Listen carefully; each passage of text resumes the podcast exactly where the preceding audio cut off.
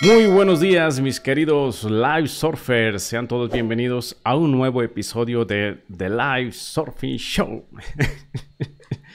Ay, cada vez que digo show me río un poquito porque pareciera que se le quitará seriedad a este canal que es de temas de desarrollo interno, espirituales. Sin embargo, les recuerdo que esa palabra show es para precisamente no olvidar de que la vida misma es un show, es un juego, es una obra de teatro en la cual todos nosotros estamos jugando. Ver la vida de esa manera le quita el drama, la vuelve liviana y eso nos hace salir de muchas eh, situaciones de sufrimiento. Por eso vale la palabra show. Pues sean todos bienvenidos nuevamente. Mi nombre es Andrés León y estoy aquí para apoyarte a que tengas mayor claridad en quién tú eres y mayor claridad también en para qué estás aquí en este mundo. En este episodio vamos a hablar sobre las crisis, dado que estamos en un momento en nuestra historia humana lleno de crisis, pues sentí que es un buen tema a explorar, a que profundicemos en él. Estamos atravesando una crisis sanitaria con el tema de la pandemia. Estamos viendo cómo los mercados financieros están en crisis.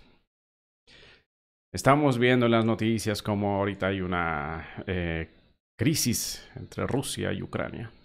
Otra vez suenan esos tambores bélicos. Entonces, bueno, me puse a reflexionar. Dije, eh, ¿qué pasa con las crisis? Exploremos ese tema de las crisis. Además, porque nosotros a nivel personal, todos nosotros, por el hecho mismo de estar aquí en este juego de la vida, pues atravesamos también nuestras crisis personales.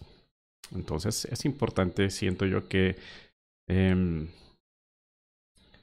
observemos con nuevos ojos este tema. Así que vamos a arrancar y les saludo a quienes se van conectando al chat. Por ahí veo a Elizabeth. Eli, gracias por estar aquí. Y a todos los que se vayan eh, conectando, pueden ir saludando, más cuando termine de hablar de este tema, pues si tienen preguntas las aclaramos, ¿ok? Al final de esta transmisión. Vamos a comenzar entonces por lo primero, por entender qué es una crisis. Hay un, bueno, uh, porque ya falleció, un comediante americano llamado Bertolt Brecht, que tenía una definición muy, muy adecuada para las crisis. Él decía, una crisis se produce cuando lo viejo no acaba de morir y lo nuevo no acaba de nacer. La repito, una crisis es eso que ocurre cuando lo viejo no acaba de morir y lo nuevo no acaba de nacer. Eso nos muestra, viéndolo desde esa definición, que una crisis es ante todo una transición es un movimiento, es un cambio de estado. Se le llama crisis a ese proceso de transición generalmente porque se dispara de manera no planificada. Ocurre un evento que nos lleva a vivir una crisis. Y comienza el proceso de transición. Lo viejo comienza a morir lo nuevo comienza a nacer. Y en ese solapamiento de ese cambio de estados, pues ahí es donde experimentamos todo ese tipo de situaciones que llamamos crisis. Más vamos más profundo todavía, aunque la definición es muy buena, la que nos comparte don Bertolt Brecht. Vamos más profundo, porque ustedes saben que aquí en mi canal nos gusta ir a lo profundo, allá a la profundidad de este océano de conocimiento, de nuestra mente, a lo profundo de nuestra mente, subconsciente, donde todos somos uno, al espíritu. Bueno, cuando nos adentramos en lo profundo también, el tiempo comienza a encogerse, porque entre más vamos a lo profundo, más vamos al origen. Y entonces así comenzamos a entender el origen o sea, la fuente de donde nacen todas las cosas. Por eso es que siempre en últimas llegamos a Dios. Cuando profundizamos, profundizamos, siempre llegamos ahí a Dios, que es el origen de todo. Pero bueno, hablando de las crisis, ¿de dónde viene la crisis? Eh, si analizamos la palabra desde su etimología, en el griego, crisis eh, significa separación. Eh, ahí miren, qué interesante. Crisis significa separación y a la vez significa elección o decisión, inclusive análisis. Si vemos el concepto original de la palabra crisis, entendemos entonces que, por un lado, sí ocurre lo que Bertolt Brecht decía, o sea, hay un, hay un quiebre entre algo viejo y algo nuevo, hay una separación. Más la palabra le agrega un acto de elegir. De, hay que decidir entre eso nuevo y eso viejo lo cual nos lleva a analizar eso.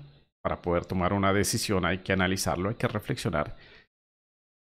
Y de ese proceso es que deriva la palabra crítica o tener un criterio.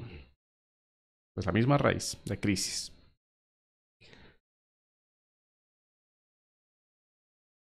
Esto nos lleva ya al plano espiritual.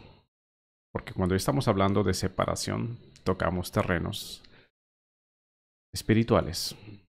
La separación que ocurre instante tras instante en la fluctuación energética, de lo cual hablé en mi anterior live, cuando hablé del origen del tiempo, esa fluctuación que aparece y desaparece la realidad, eso genera una secuencia que llamamos tiempo.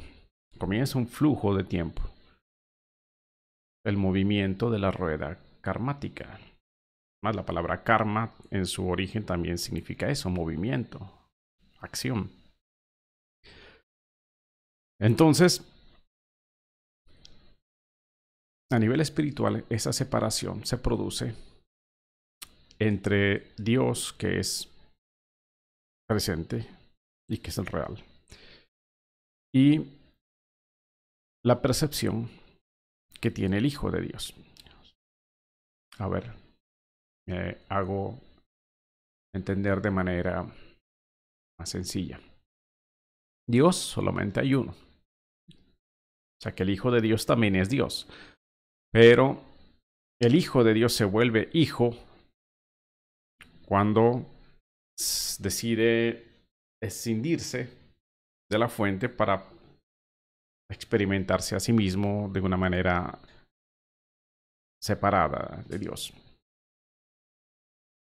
Y ahí comienza todo este juego de este universo. Ahí comienza el tiempo. Entonces miren de dónde viene la separación. Podemos decir que en ese momento es que nace toda crisis, que hay un cambio de estado. Entonces, aparecen en ese momento dos la mente del Hijo de Dios se divide entre una mente, la original, una mente creadora, y una mente perceptual, que está sujeta a ese tiempo que se ha comenzado a generar. Por eso se le llama mente lineal. Y es perceptual porque como nació de ese deseo de explorar algo afuera de Dios, siendo que Dios ya es todo, entonces es como si se durmiera. Por eso es que se dice que esta vida es un sueño. Es como si se durmiera. El mismo padre al hijo le decía, bueno, puedes intentar separarte de mí, pero como eso no es posible porque tú eres Dios y eres todo, entonces em, lo único es que lo crees en un sueño, que crees una fantasía en que eso ocurre. Ahí entonces aparece esa mente perceptual, esa mente que comienza a buscar afuera lo que no se le ha perdido. Y en ese movimiento del tiempo comienza todo el proceso de evolución de nuestro universo. Esa mente perceptual se va sofisticando cada vez más y va creando todo escenario y luego unos actores, todos los organismos que vivimos en este universo, donde todos, si vemos nuestro diseño aquí eh, biológico, estamos diseñados físicamente para buscar afuera, para explorar afuera, para ir a buscar la información, finalmente la respuesta a nuestro vacío interno. En últimas, buscar encontrar a Dios afuera. Cuando les hablo de diseño, por ejemplo, miren que el órgano donde más receptores hay es la piel, que es nuestro órgano externo. Miren nuestros ojos. Ellos no miran para adentro, miran hacia afuera. Ah, estos son eh, evidencias de que estamos diseñados genéticamente para ir a buscar afuera. Porque todo en este universo, incluyendo nuestro cuerpo, ha ido, evolucionando desde esa mente perceptual que busca afuera esas respuestas. Entonces aparece esa fuerza dirigida desde la mente perceptual. Mas en nuestro interior queda una chispa divina, que un curso de milagros lo llama el Espíritu Santo. O sea, queda un recuerdo de nuestra mente original, esa mente creadora. Y esa mente creadora, que es nuestro recuerdo de cómo somos realmente creadores igual a Dios nuestro Padre, pues queda ahí siempre, persigue la mente perceptual que está en su afán de ir a buscar afuera, pero la mente creadora ahí está dentro siempre. Esa mente creadora muchas veces dejada de lado, la hemos dejado de lado por casi toda nuestra existencia, innumerables vidas y vidas y vidas, viviendo vidas, viviendo diferentes em, roles aquí en este juego de la vida. Y no nos acordamos de hacerle caso a, esa mente creadora. Pero bueno, hemos ido evolucionando también en ese recuerdo, la evolución espiritual, el llamado interno, la añoranza de nuestro hogar original, la búsqueda de Dios.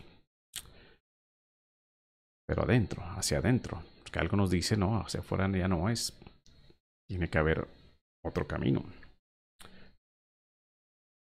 Y entonces, sí han habido maestros, grandes maestros en nuestra historia que nos han recordado eso. Que no es hacia afuera, que es hacia adentro. El camino de vuelta a casa. Cuando vamos adentro comenzamos entonces a tener contacto con esa mente creadora. Y ahí comienza este proceso de crisis, porque ahí aparecen esas dos tendencias. Lo viejo y lo nuevo. En este caso, que ya estamos en este camino, para quienes estamos ya en este camino de retorno a casa, o sea, de búsqueda espiritual. Lo viejo vendría a ser el seguir viviendo desde esa mente perceptual, o sea, buscando las respuestas, buscando la solución, buscando, en últimas, a Dios afuera, utilizando esa mente perceptual y por ende todo este cuerpo con sus sentidos, capacidad de, de percibir, o sea, perceptual, por eso se llama perceptual. Y lo nuevo vendría a ser volver a fortalecer a nuestra mente creadora. A esta mente creadora, muchos maestros le llaman la imaginación. Entonces, ahí estamos ya viviendo en una crisis. esa es la crisis espiritual que muchos de nosotros hemos tenido que estar sorteando durante múltiples vidas. Cuando una persona ya ha venido trasegando eso, se le siente, se le nota, Tú le miras los ojos y sabes que es un alma vieja. Un alma vieja se siente, que ya ha venido haciendo todo esa, ese proceso, trascendiendo ese conflicto interno de lo que mi humanidad, mi parte humana aquí biológica me impulsa a hacer, versus lo que por allá el alma me susurra, que es mi llamado.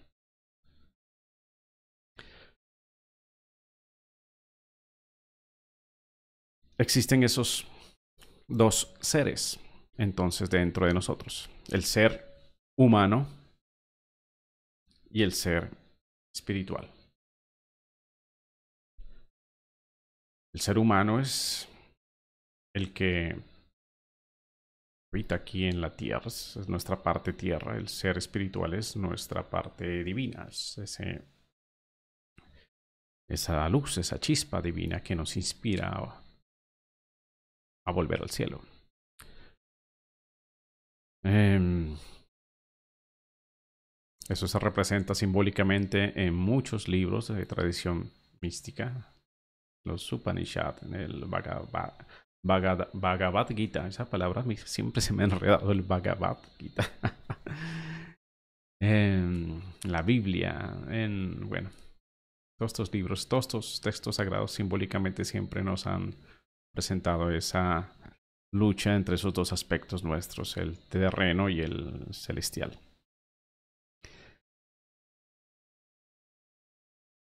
Desde ahí es que se originan todas nuestras crisis. Por eso es que realmente no hay muchas crisis, existe solamente una crisis. La misma palabra nos lo muestra porque en singular o en plural se escribe igual. Uno no dice las crisis, uno dice las crisis. Y si es en singular, uno dice la crisis. Es igual.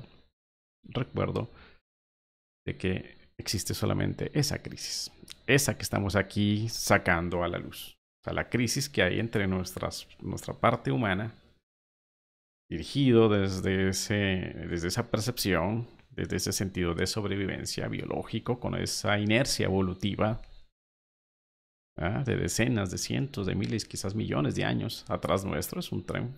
No es fácil de, de pararlo, decirle que por ahí no, no vayas. Y esta es otra parte espiritual, la que nos da el sentido de estar aquí.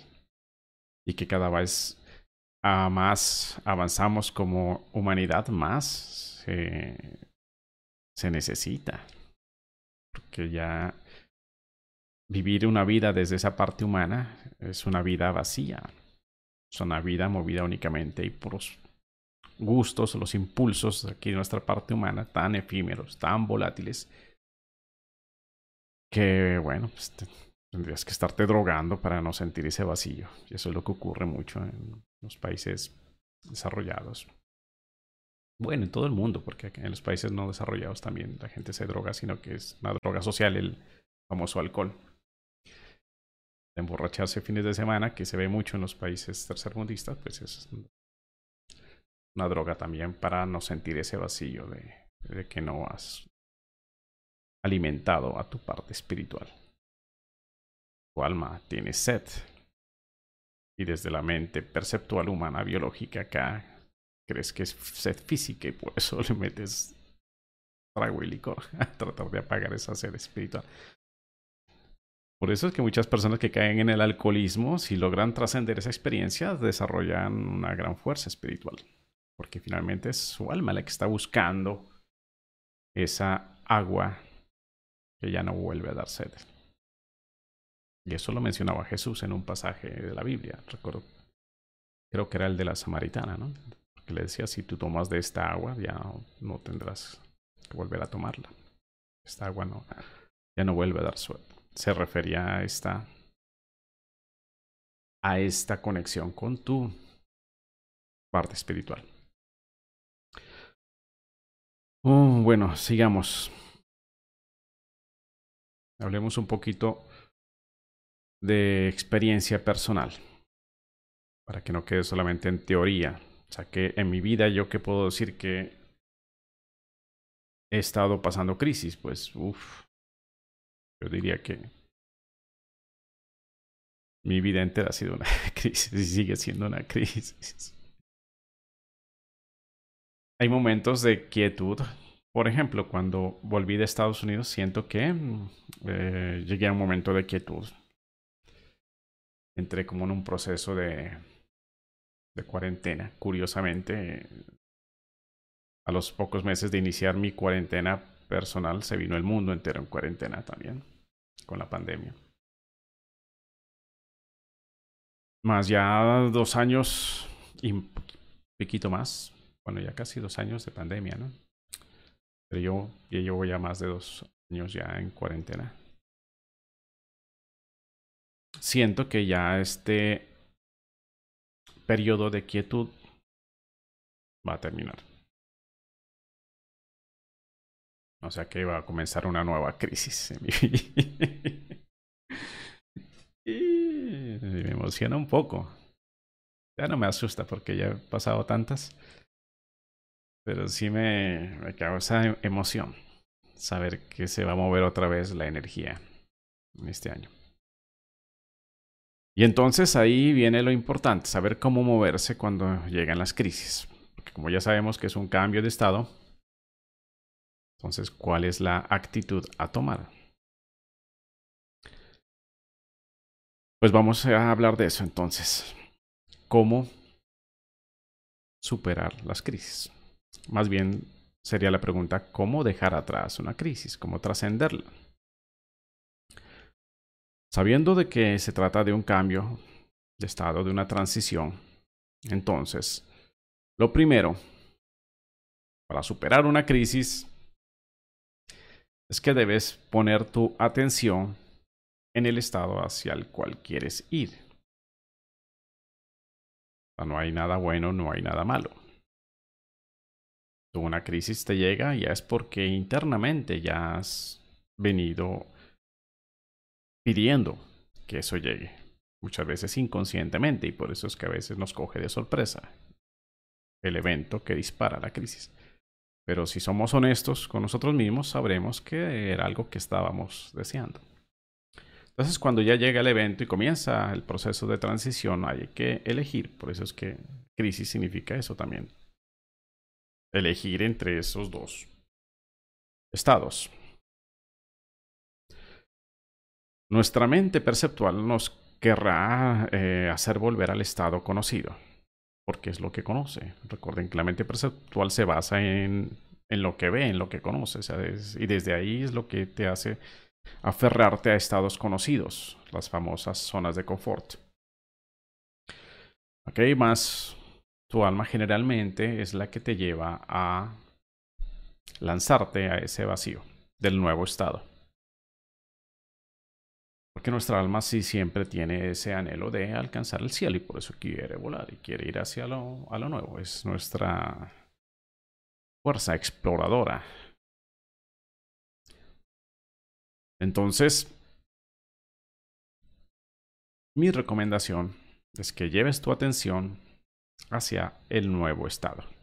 ¿Cómo? Pero me puedes preguntar, pero es que si es algo que no ha ocurrido, ¿cómo puede llevar mi atención a algo que no? Si apenas está empezando a emerger un cambio y yo ni siquiera sé a dónde me está llevando esta situación.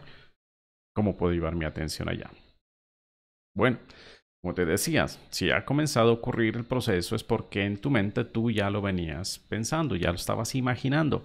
Recuerda que tienes ahí dentro de tu mente esa potencia creadora llamada imaginación la utilizamos a veces de manera inconsciente, a veces incluso hasta imprudentemente, porque nos imaginamos escenas no muy bonitas y luego nos quejamos de por qué estamos viviendo eso. Entonces, ten presente que la imaginación es esa herencia creadora de nuestro Padre. Entonces, hay que pensar bonito, decían unos chamanes con los que tomé ayahuasca muchos años atrás. Decía, piense bonito, piense bonito. Eso quiere decir que utilices tu imaginación con sabiduría. O sea, imagina lo que te gustaría vivir, no lo que no te gustaría vivir. Imagina situaciones eh, enriquecedoras, bonitas, experiencias de mucha plenitud, que te hagan sentir bien. Educa a tu mente para que se acostumbre a pensar de esa manera, sobre todo a imaginar. El pensamiento a veces está dentro de la mente perceptual que está haciendo análisis.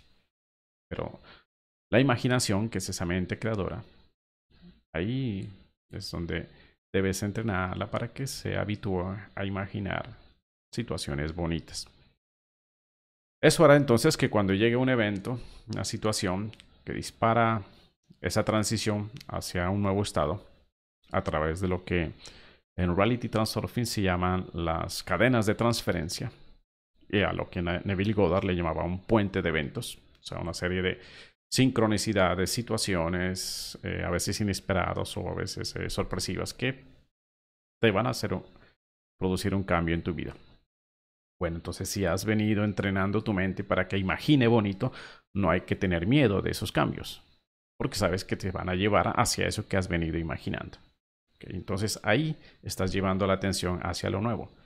O sea, lleva tu atención a esa imaginación.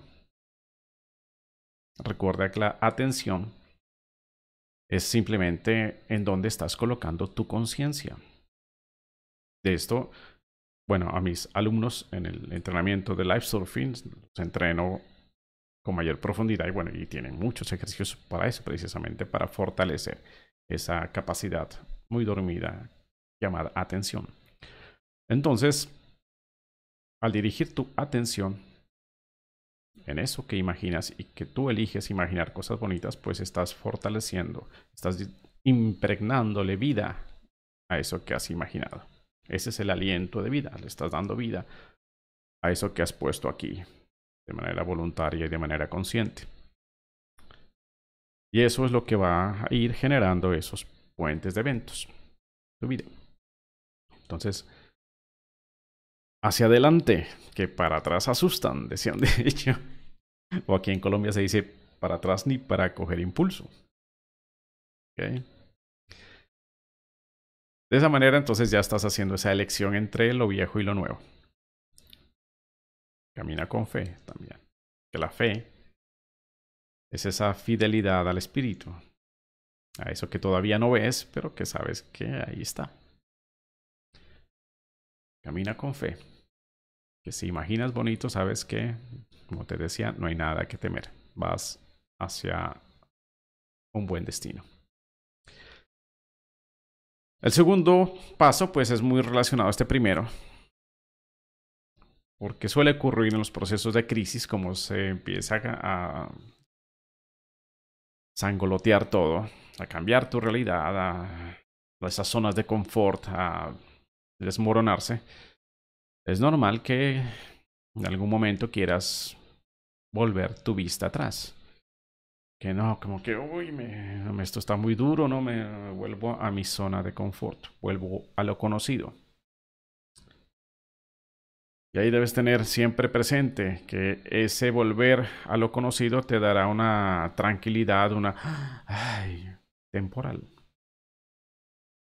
Temporal, porque finalmente es tu mente perceptual que se había asustado ante lo no conocido, sobre todo cuando se pone la situación dura, en algún momento se pone dura. Entonces, si no tienes esa fe fortalecida, fe, fuerza espiritual, entonces fácilmente retrocedes, vuelves a tu zona de confort y sí, te da un alivio temporal. dice, no, yo que estaba haciendo, que loco meterme a hacer eso. Pero es temporal, después de un tiempo comienzas a sentir otra vez como que te vas apagando es porque tu alma está golpeando la puerta. Decir, bueno, pues que hay que avanzar. Nuestra alma no tiene afán, eso podemos estar tranquilos. Lo que tenemos que tener presente es que aquí en nuestro ropaje humano el tiempo va pasando y a veces nuestro cuerpo también ya luego no va a estar en buenas condiciones para hacer eh, muchas eh, acrobacias en la vida, hacer lanzarnos a aventuras, pues hay que ser conscientes de eso también, de que estamos vistiendo un ropaje humano muy vulnerable. Pero nuestra alma no tenía afán, ella tiene toda la paciencia del mundo a esperar hasta cuando tú quieras avanzar hacia ese nuevo estado. Y si no lo hiciste en esta vida, pues, y lo que para eso hay muchas vidas por delante. Sigamos entonces, tercer paso. Bueno, antes de, del segundo paso de no volver la mirada atrás, me viene la historia de bíblica de Lot, ¿no? De la hija de Lot, fue que salían de esa ciudad eh, que estaba eh, siendo destruida. ¿Fue la hija? Bueno, ya no me acuerdo. ¿Fue la hija o la esposa de Lot? En últimas no fue Lot, no fue él. No, creo que fue la esposa, la esposa de Lot la que le dio miedo avanzar hacia lo nuevo y habiendo recibido esa orden de no volver la mirada atrás, ella volvió la mirada atrás y se convirtió en una estatua de sal.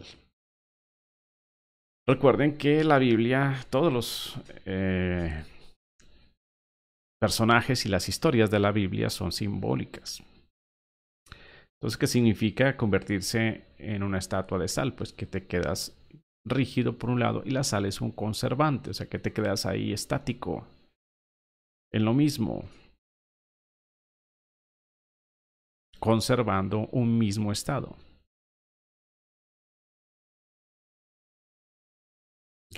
Eso significa quedarse en una estatua de sal. Y ocurre por volver la mirada atrás, o sea, llevar tu atención a lo viejo. Al llevar tu atención a lo viejo, lo alimentas con tu energía y entonces se preserva. Como si le pusieras sal, ahí se preserva lo, lo conocido, lo viejo, lo cómodo, sí. Pero que tu alma cada vez le va a tallar más. ¿Ok? Ahora sí. El tercer paso es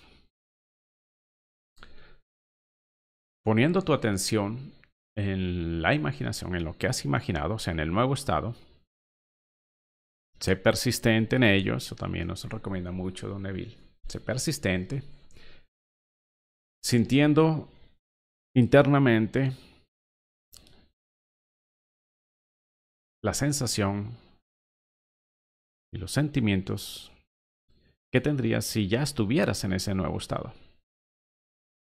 Esa es la clave de la ley de asunción. La ley de asunción no es estar esperando que el estado nuevo se manifieste para entonces ya ah, sentirte bien. No. Sino que a pesar de que estés en medio de una crisis, o sea, que estés pasando de pronto dificultades, eh, angustias, situaciones difíciles, duras,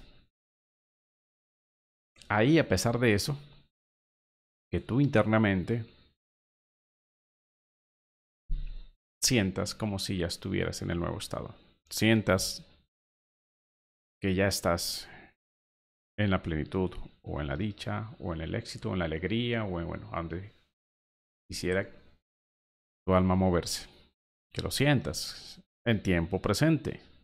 Esa es otra falla que he visto en muchas personas que siguen a Neville Goddard, por lo que veo en sus comentarios o a veces también personas que he visto que comentan en YouTube, que toman a Neville Goddard como si fuera la enseñanza de él, pues como si fuera otra ley de atracción y entonces quedan en, un, en una búsqueda de un objetivo a futuro. Y ahí lo que haces es crear una rueda de un objetivo que nunca va a ser satisfecho. Eso es perseguir un arco iris. Y la enseñanza de Neville es muy clara. Él la dice clarísima. Él dice en la ley de asunción, tú no puedes aplicarla sino en este instante. Porque él dice, cuando tú declaras desde tu divinidad que eres algo, dice, no lo puedes decir yo seré rico o yo seré libre o yo seré, bueno, no se puede, dice a futuro, porque Dios solamente existe en este instante. Por eso dice el yo soy. Yo soy sano si estás atravesando una crisis de salud. Yo estoy sano. Yo estoy millonario, estoy rico si es que estás en medio de una quiebra financiera. Yo estoy libre si es que estás ahí en... apresado, a veces no físicamente, pero apresado por tus creencias o apresado por condiciones, a veces por deudas, te sientes ahí que estás aprisionado. Entonces ahí, a pesar de que esa sea tu realidad externa, lo que tus sentidos perciben y por lo tanto lo que tu mente perceptual te dice que eso es real. Internamente en tu imaginación tú te visualizas en un estado de libertad y dices, ah, yo soy libre. Entonces, he ahí la, la lucha entre esos dos seres que habitan dentro de nosotros, el ser humano y el ser espiritual. Porque al ser humano lo respalda la percepción, o sea, los sentidos. En cambio, al ser espiritual lo respalda únicamente la fe. Y digo únicamente, porque realmente lo respalda Dios. lo que pasa es que somos seres de tan poca fe todavía nos puede mucho la esta realidad perceptual. Pero ese es el proceso para ir atravesando y superando y dejando atrás las crisis. La clave está en dónde pones tu atención. Le viene en este momento también la historia de los dos lobos, es muy conocida, la pueden encontrar en internet. Una historia de unos indígenas, creo que eran de Norteamérica, donde el, abuelo anciano sabio le decía a uno de los muchachos de la tribu, enseñándole, decía, en tu interior habitan dos lobos. Entonces un lobo es el, el ego, pues el, el que en ese afán de sobrevivir puede volverse muy agresivo, violento, y termina armando guerras. Pero también existe otro lobo, le decía el abuelo al muchacho. Ese lobo de luz, sabio, que te brinda esperanza, paz, que en últimas es un lobo amoroso. El muchacho decía, ¡Ah! como que se asustaba de saber que hay esos dos lobos dentro de él. Dice, ¿y cuál ganará esa batalla? le preguntó al anciano. Y le dijo, que tú alimentes más. Entonces esta historia Miren, tradición que viene impregnada de esta sabiduría ancestral y que, bueno, volvemos a lo mismo. O sea, ahí está la clave. Pon tu atención en lo que quieres, no en lo que no quieres. Y sé persistente y ten fe. Y cuando lleguen las puertas que se abran, esas sincronías, esas señales que te dejan saber que comenzó a aparecer ese puente de eventos por el cual vas a atravesar a ese nuevo estado, pues con toda, con mucha fe. Ok. Con toda. Está pasando un helicóptero en este momento, pero no sé si eso salga aquí en el audio. Y si no, pues, bueno, estaba pasando. Con mucha fe. La importancia de ese tercer paso, o sea, de estar atento a, estas señales y tomar acción coherente, acción inspirada al respecto, es importante para no quedarnos divididos internamente. Porque si tú comienzas a crear un mundo imaginario, un mundo ideal imaginario, mientras vives un mundo difícil acá con tu realidad perceptual. Y cuando llegan las señales, la sincronicidad, la persona que te va a dar una mano es, tú no tomas acción, o sea, te da miedo y te quedas ahí imaginando ese mundo, pero nunca dando un paso, pues quedas en, un, en una situación inclusive hasta de una posible enfermedad mental. Hay muchas personas en los psiquiátricos viven en una realidad imaginaria, viven felices ahí, pero desconectados totalmente aquí ya de su parte física, por eso terminan en, terminan en un psiquiátrico. Entonces, ahí el, el pues, no llamémosle riesgo, sino lo que se debe tener en cuenta, que si estás, estás imaginando un nuevo estado, y eso de una u otra manera te van a llegar las señales las sincronicidades para que te muevas a ese estado. Lo ideal es que lo manifiestes completo, no solamente aquí a nivel mental o emocional, sino que eso baje al plano físico. Y cuando llega la parte de tomar acción, no la tomas, Ahí te detienes, te das miedo, simplemente te vas y te refugias otra vez en ese mundo imaginario. Ahí lo que estás es creando ya una división interna. Estás alimentando a sus dos lobos. Y los estás engordando a los dos. ¿Ah? Entonces, no, hay que, hay que tomar esa elección, hay que decidir en ese sentido. ¿Lo avanzas o te quedas aquí en este estado conocido pero acéptalo y vive feliz, pues, en lo que conoces. No estés deseando nada, pues. Aprende a vivir en gratitud, felicidad y en paz en, esto, en este estado tal como está manifestado. Es una posición muy válida también, muy oriental, muy budista. Pero si comenzaste a utilizar tu poderosa imaginación para moverte a un nuevo estado, pues si vas con eso, con toda. A las aguas tibias las vomitaré, decía una frase también de la Biblia. O sea que, o frío o caliente, pues. Este es el mensaje, mis queridos live surfers de hoy. El mensaje de hoy era hablar sobre las crisis. Bueno, voy a ver quién se ha conectado por aquí, además de Elizabeth, que me saluda al comienzo. Oh, mi hermana Daisy, gracias Daisy por seguirme, gracias por estar aquí pendiente. No es la hermana la que invité en algún otro live, es que yo tengo tres hermanas, afortunado. Y Daisy, quien está ahí conectada en, el chat, es mi hermana mayores. Diría yo casi mi segunda madre. Mucho amor para ti, mi hermanita. También está las más bailadas. Desde, no alcanzo a ver la banderita. Paraguay Uruguay, no le alcanzo a ver bien que está lejos la pantalla. Pero bueno, te mando un abrazo también, las más bailadas. Ese nombre está chévere. Debe ser un canal de música, no voy a visitarlo. Gracias por estar aquí. Y también está, no podía no nombrar a mi hijo mayor, Denis. Denis está ahí saludándome. Mi hijo mayor que... Mi hijo es el primer gran maestro que llegó a mi vida para sacarme precisamente de muchos estados de confort que tenía en esa época. y hace casi 20 años atrás. Mm, llegó mi hijo a moverme el piso. Y bueno, ha sido un compañero de viaje, de muchas aventuras, a mi hijo. Se ha formado como un, como un gran hombre. Siento muy orgulloso de ti, mi amado Denis.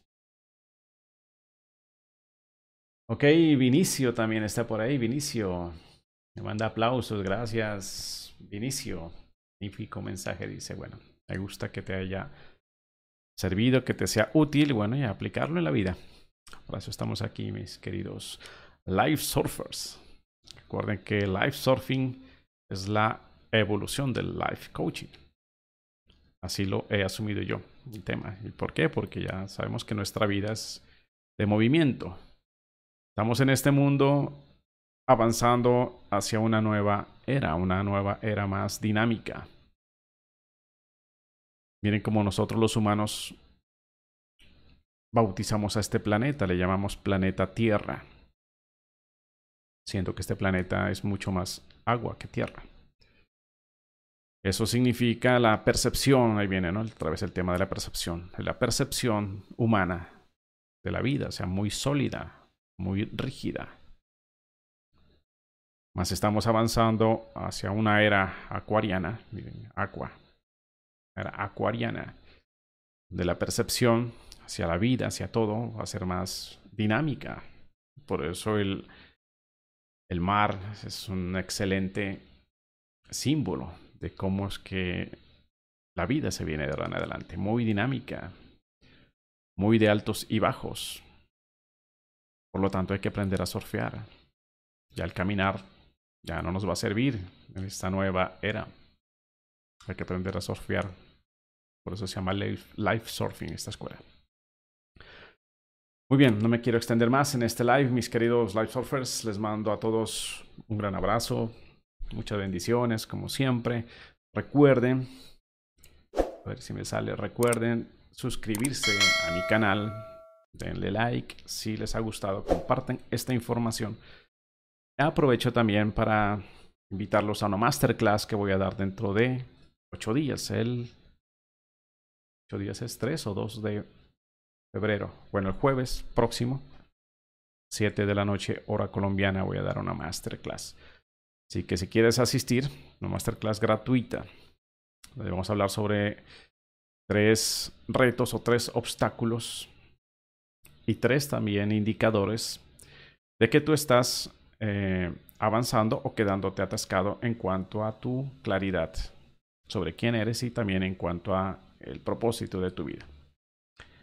Ese es el tema de la masterclass. Como les decía, es gratuita. Para entrar simplemente vas a la página web de la escuela, a livesurfingschool.com y pones tu email ahí y listo, ya te irá llegando la información para que puedas asistir a esa masterclass.